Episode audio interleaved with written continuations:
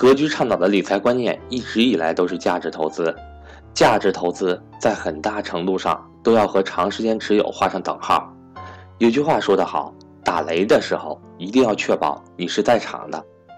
我是各位的班主任登海，格局年后工作已经全面步入正轨，所有付费课程现在均接受报名。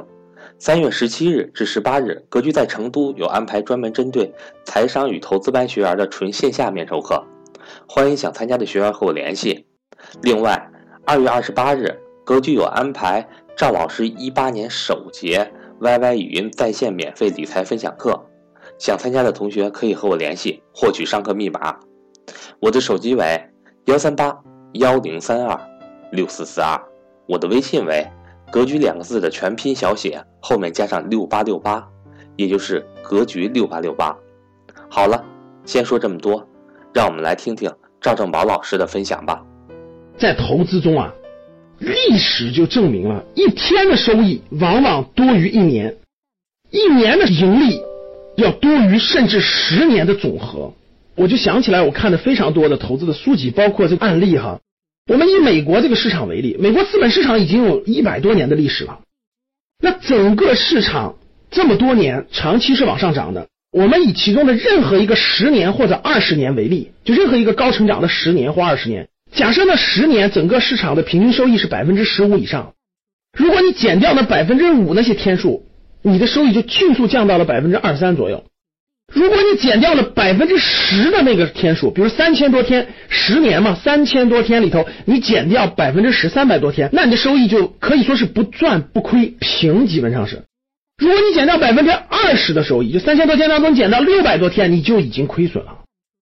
那我们再以巴菲特的案例为例，巴菲特做了五十年的投资了。这五十年当中，如果我们减掉他百分之五的收益最好的天数的话，整个巴菲特的收益平平，就跟一个银行收益差不多，可以说很普通，也就跟指数差不多吧。如果你减掉巴菲特投资生涯当中的百分之十的天数之后，那巴菲特的收益连指数都跑不赢。如果你减掉到百分之二十以后，它就是亏损的。国内资本市场也是这样的，你随便拿出来其中的一段，减掉那百分之五，你会发现剩余就真的是连指数都跑不赢了。假设那一段每年的平均收益百分之三十，非常好吧？你减掉百分之五以后，它的收益连指数都跑不赢了。我们想想房子是不是？房子也是一样的。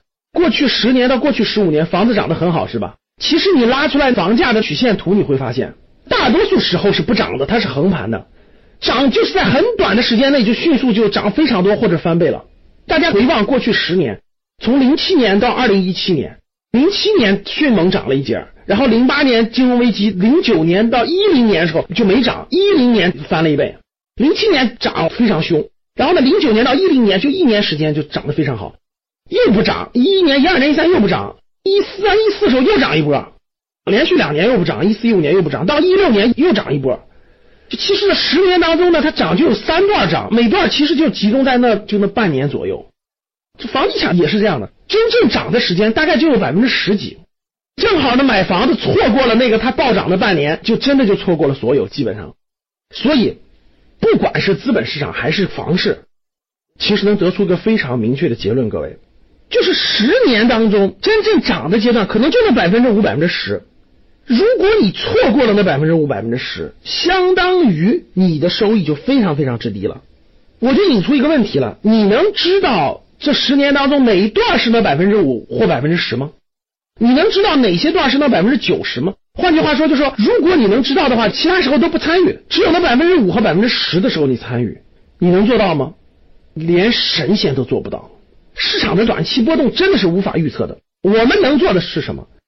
结合这些投资大牛，我们得出一个结论：我们能做的就是傻傻的等，就是傻傻的拿着你的好公司，在那傻傻的等，傻傻的持有，持有到享受到那百分之五或百分之十的暴涨的阶段，你就赚钱了。没别的办法，咋办？只能傻傻的持有。这就是投资难的地方，各位。为了那百分之五，就要等百分之九十五的时间，这就是投资难的地方。一天的收益，很多时候超过一年；一年的收益，很多时候超过十年啊！当你看到我所看到的世界，你将重新认识整个世界。谢谢大家。